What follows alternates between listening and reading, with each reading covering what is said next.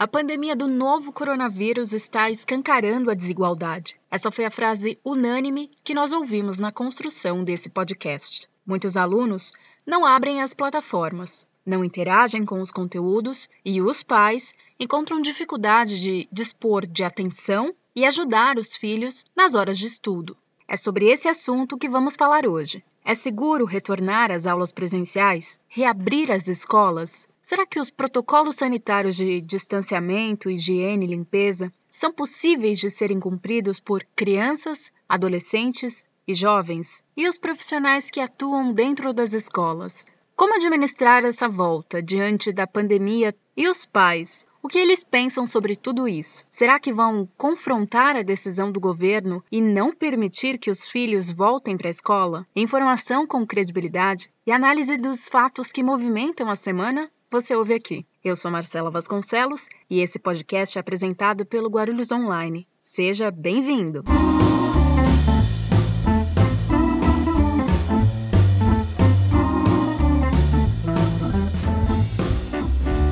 Hoje, certamente, o debate mais forte no Brasil é a retomada das aulas presenciais. E nós fomos ouvir professores que trabalham na rede pública de ensino nos campos infantil, fundamental e médio, para saber o balanço do ensino online durante os últimos meses. Os educadores com quem nós conversamos revelaram que tiveram que mudar o planejamento escolar previsto para esse ano e ainda que foram aprendendo conforme iam dispondo das aulas desse novo formato online, como revela Marcele Andrade, professora dos ensinos fundamental e médio na rede pública de São Paulo. Para ela, a experiência de lecionar à distância foi algo novo, para a rotina da maioria dos professores da rede, que não tiveram nenhum tipo de formação para isso. Trabalhar com a tecnologia, com a informática, à distância, é claro que foi e é algo que ainda nos traz muitos desafios. Foram difíceis para muitos professores que não dominavam essas tecnologias e nós não tivemos tempo de aprendê-las, tivemos que fazer.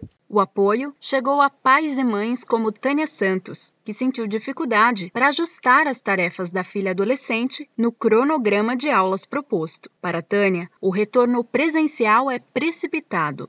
No começo das aulas online nós tivemos um pouco de dificuldade, sim, mas fomos nos comunicando com os professores, coordenadores da escola, ajustaram aí as plataformas. Eu orientava minha filha no que for possível, ainda oriento, né? Fizeram um grupo de aulas é, online e os professores se comunicam com eles. Ela tem aula virtual, cada dia um professor diferente, fora o segmento lá do YouTube. Então foi complicado no começo, mas a gente corrigiu e tá sendo legal aí para ela seguir. Tá bom nessa questão. Agora, quanto a voltar, não concordo nesse retorno, não acho que seja seguro. A gente ainda está com um nível muito alto dessa é, doença e eu acho que os jovens eles gostam de ficar muito agarrados um com o outro, muito próximo, e eles não vão respeitar esse distanciamento. Também muito menos eu concordar né, em ser, me responsabilizar se a minha filha vai para a escola ou não vai para a escola. Não vou mandar ela para a escola, não. Ela vai seguir em casa pelo tempo que for necessário. Não confio ainda. Apesar disso, acredita-se que as atividades extra por meio de dispositivos digitais devem continuar após o retorno da normalidade dentro das escolas, como aponta Leonardo Chucruti, professor e diretor do Colégio e Curso Progressão. Segundo ele, o ensino remoto deu um salto no Brasil com a pandemia e o modelo híbrido, que mescla presencial e a distância, deve se tornar a nova realidade das escolas brasileiras. Acredito que o movimento dos pais, em algumas pesquisas nós já fizemos em nossas escolas, mais de 60% dos pais não se sentem seguros em mandar os seus filhos, então vão optar em deixar os meninos em casa, mas enquanto não tivermos uma vacina, essa insegurança vai fazer com que essa nova realidade venha numa crescente. O ensino remoto ele vai ser um suporte. Com certeza a pandemia antecipou uns cinco anos na frente. Não substitui de maneira alguma o presencial, muito pelo contrário, é, retificou a importância do presencial, do acompanhamento, porém vai ser uma ferramenta necessária, veio para ficar, principalmente na educação. A BBC publicou uma matéria hoje em que destaca na primeira frase uma pergunta que tem corrido o mundo em grupos escolares de pais e professores. Vocês vão mandar os filhos para a escola? Mas algumas mães estão mais irredutíveis que outras diante dessa pergunta, como é o caso de Luzani Martins, mãe de uma adolescente filha única. Ensinar minha filha em casa foi muito bom. Tivemos um convívio, né? Aprendemos juntas. Ela assistiu às aulas online, aliás, continua assistindo. E eu fiz só uma breve correção. Todo dia ela vai lá para frente do computador e assiste. Apesar das crianças não serem do grupo de risco, eu acredito que elas podem ser infectadas sim, e a gente não sabe a imunidade de cada uma delas. Então eu não vou mandar a minha para aula mais esse ano. Mesmo que as aulas voltem, eu não vou deixar minha filha voltar, porque é mais fácil ela perder um ano de escola do que eu perder minha filha. E ela é minha única filha, então ela não vai voltar. Só volta quando tiver a vacina e tiver imune. O governo de São Paulo declarou nesta sexta-feira, 7 de agosto, que as aulas têm retorno previsto para 7 de outubro. A data estimada anteriormente era 8 de setembro. Agora, as escolas terão a opção de reabrir nesta data apenas para atividades de recuperação e acolhimento. O que, para Laís Vasconcelos, mãe de um menino do ensino fundamental 1, não está ruim, pois ela deseja a retomada presencial das aulas, na contramão da maioria das mães com quem nós falamos. Para Laís, foi improdutiva a proposta de aulas online da rede pública. Para mim não foi nada produtivo ajudar meu filho em casa, mesmo porque ele encontrou muita dificuldade ao acessar as aulas online. Isso acaba tomando muito nosso tempo porque eles não compreendem como que é as aulas online, o aplicativo, e a gente tem que parar o que estamos fazendo para dar continuidade ao que tem que fazer para eles nas lições. Então isso acaba atrapalhando muita lição e pouca explicação, e dificuldade é o que ele mais teve. Porque uma criança de 11 anos ter que acessar um aplicativo que não foi ensinado, depois ter que enviar e-mail para todos os professores, ter que assistir aulas, algumas coisas nos horários que eles colocam o link. Prefiro sim que as aulas presenciais voltem, porque isso deles ficarem em casa, a gente tem que dar estudos para eles em casa, dá muita dor de cabeça se a gente não estudou para isso. Nesta primeira etapa, na educação infantil e nos anos iniciais do ensino fundamental,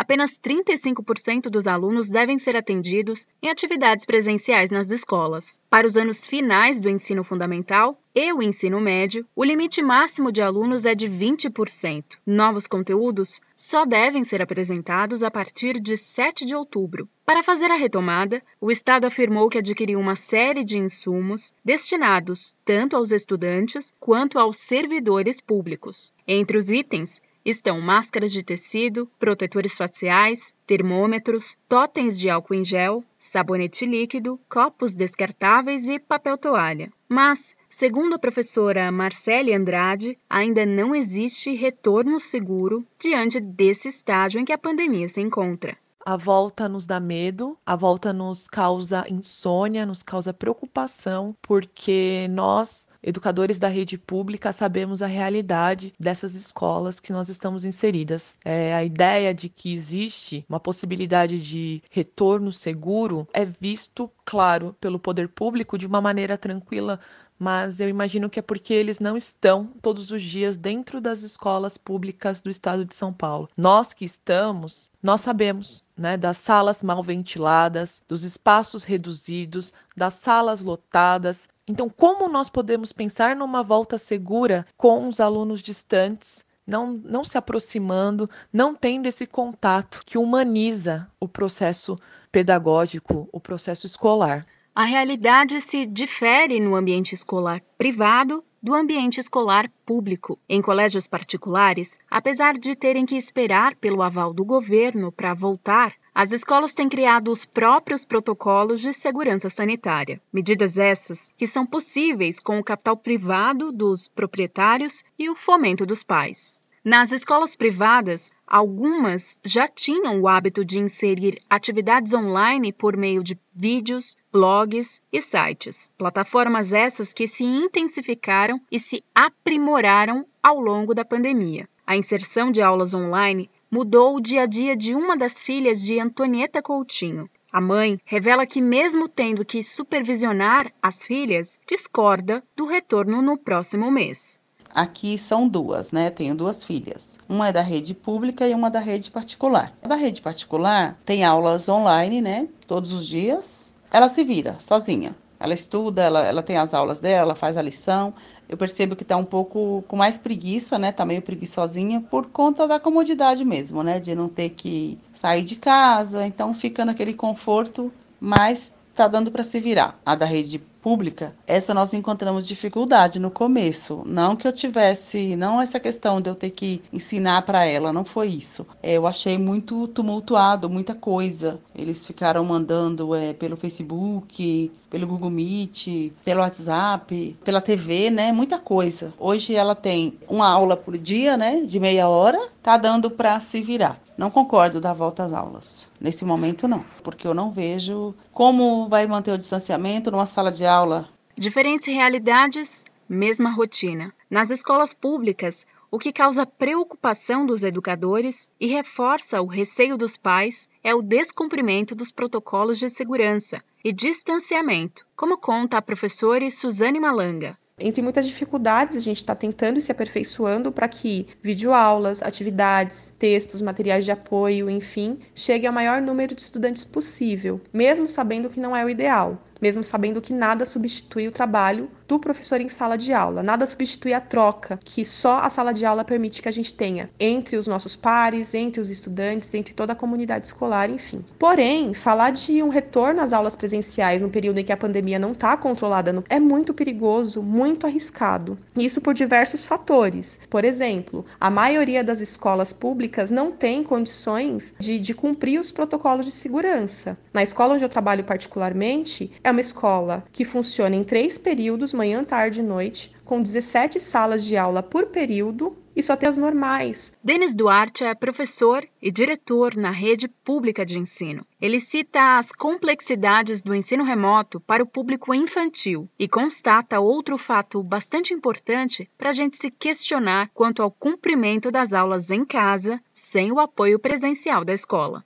Desde o início da pandemia, o IAD foi um desafio para todos nós, principalmente na educação infantil, que a gente sabe o quanto que é prejudicial para bebês e crianças o contato com telas, né? Então, o EAD na educação infantil, os educadores passam instruções às famílias de experiências que podem ser desenvolvidas com bebês e crianças nesse momento de isolamento social, de quarentena. Só que a gente esbarra aí, né, primeiro o problema de acessibilidade.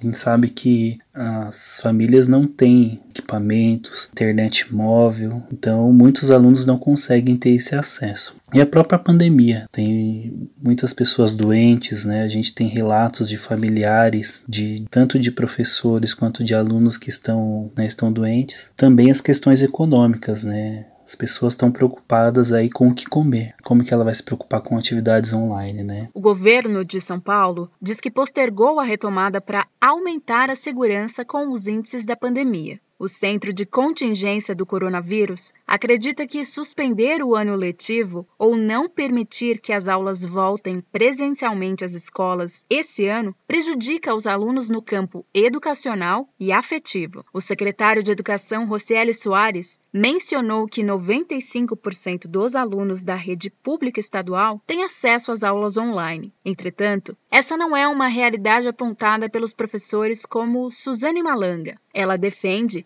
a integração no trabalho para uma força-tarefa de recuperação escolar. Essa recuperação dessas defasagens que estão sendo acumuladas por conta do ensino à distância, ela vai se arrastar durante anos e vai depender, primeiro, políticas públicas e suporte governamental a professores e estudantes. Segundo, engajamento da equipe escolar, da comunidade escolar nesse processo. Pais, professores, equipe gestora, coordenação escolar, estudantes, todos nós vamos ter que nos engajar para tentar recuperar toda essa defasagem. O ensino à distância, ele escancarou e potencializou muitos problemas que a gente já enfrentava em sala de aula. Então, a gente vai ter que lidar com as, as defasagens que já ocorriam no, no nosso cotidiano e essas que estão sendo acumuladas por conta do ensino à distância.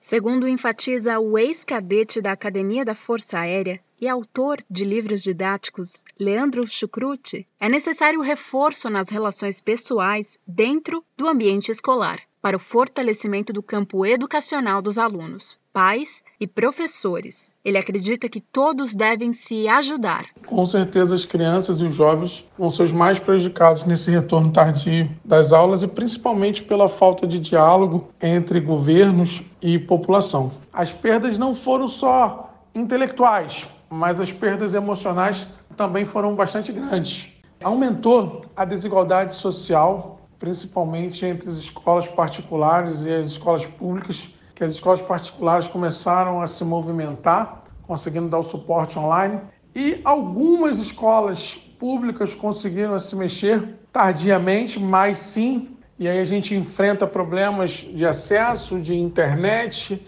de falta de computador, de celular, mas as escolas públicas foram as mais afetadas, mas com certeza deixou um aprendizado. Durante a intensa abordagem para esse podcast, conversamos com dezenas de pessoas envolvidas no meio educacional e que reconhecem a realidade dos alunos, principalmente nas periferias da cidade. Destes, apenas 30% participam e interagem, de fato, com as atividades ofertadas pela Secretaria de Educação diariamente. Inconformada, inconformada com essa situação, a educadora Marcele Andrade, junto de outras colegas, criou um perfil no Instagram chamado Escuta Godoy, que faz referência ao nome da escola em que ela leciona. Elas convidaram os alunos para publicações culturais, vídeos, stories, como uma forma de manter a rede de contato mais unida para evitar que os alunos desistam da escola de forma definitiva. Então, independente do aluno ter ou não um celular, o professor está na sala de aula. Agora, quando eu coloco o modelo remoto, eu não consigo dar conta daquele aluno que não tem celular, que não tem internet, que não tem computador e que muitas vezes não tem nenhum ambiente saudável para estudo. Não existe uma rotina. Isso é fruto da desigualdade social, econômica do nosso país. Dar continuidade aos projetos culturais que aconteciam presencialmente e por causa da pandemia tiveram que ser migrados para outras redes como as redes sociais, foi a opção possível para despertar o interesse dos alunos por meio da participação em lives, sarau e expressar as memórias da escola através de fotos e vídeos. A coordenadora pedagógica, Daniela Castilho, relata a dificuldade de continuar lecionando, mas para crianças bem pequenas. Segundo o cronograma oficial do governo, elas são as primeiras a voltar às escolas de forma presencial. Daniela, que integra a equipe de gestão escolar, aponta que os protocolos a serem seguidos são desafiadores principal função da educação infantil é a interação. As crianças aprendem com a interação. Como manter uma criança de 4, 5 anos afastada do colega? Como fazer essas crianças se desenvolverem sem interagirem? Tem o horário da refeição, como é que vai ser, não pode sentar perto, como que essas refeições serão servidas, a gente não sabe. Estamos fazendo um plano no campo das hipóteses. É lógico que nós queremos receber as crianças. Mas a gente quer receber as crianças com a certeza de que nós temos segurança. E nós não temos segurança sanitária para receber as crianças. É uma criança infectada, assintomática, ela pode infectar quantas outras crianças, quantos outros adultos. E esses adultos podem infectar quantos outros adultos e crianças também. Então a gente tem uma preocupação muito grande com isso. A defasagem do retorno presencial sobretudo dos alunos nos anos finais do ensino médio, também é uma grande preocupação para os educadores. A volta é muito temida. Alguns profissionais que sabem a realidade das escolas dizem que alguns protocolos na escola pública são fora da realidade quando falam de ano perdido, a gente pensa assim que o ano perdido foi para aqueles que faleceram, infelizmente, porque tudo pode se recuperar. Basta a Secretaria de Educação pensar que nós, nossas vidas importam muito mais do que os conteúdos. E que isso dos conteúdos estarem defasados, isso já acontecia, porque a desigualdade social sempre existiu. Então a pandemia está escancarando uma desigualdade. Então eu, eu, eu pergunto aqui que deve, devem existir políticas públicas efetivas. E para que isso aconteça, a gente tem que ouvir a comunidade escolar. Então não dá para atropelar as coisas. Nós que estamos na escola sabemos qual é o nosso cotidiano. Apesar de toda a repercussão que nós estamos travando sobre quem é favorável ou contra contrário à volta às aulas presenciais nesse momento e se há garantias de que a segurança sanitária é possível para principalmente crianças, Leonardo Chucruti nos lembra que é importante a gente constantemente estar em aprendizado e seguir em frente. Eu falo sempre que tem o QI, o coeficiente intelectual, o que é o coeficiente emocional e o QA, o coeficiente de adaptabilidade. E você sim conseguiu passar por isso. Eu espero do fundo do meu coração que isso tudo passe quanto antes, passe logo e que você saia mais forte, que você pegue esses momentos ruins que sirvam de aprendizado, que você tenha mais empatia, mais amor ao próximo, que juntos nós sempre seremos mais fortes. Se você quiser participar também da nossa conversa, mandando a sua sugestão, a sua crítica, a sua dúvida, mande para nós um e-mail em redação guarulhosonline.com.br. Redação, lembrando sempre, sem o cedilha e sem o tio.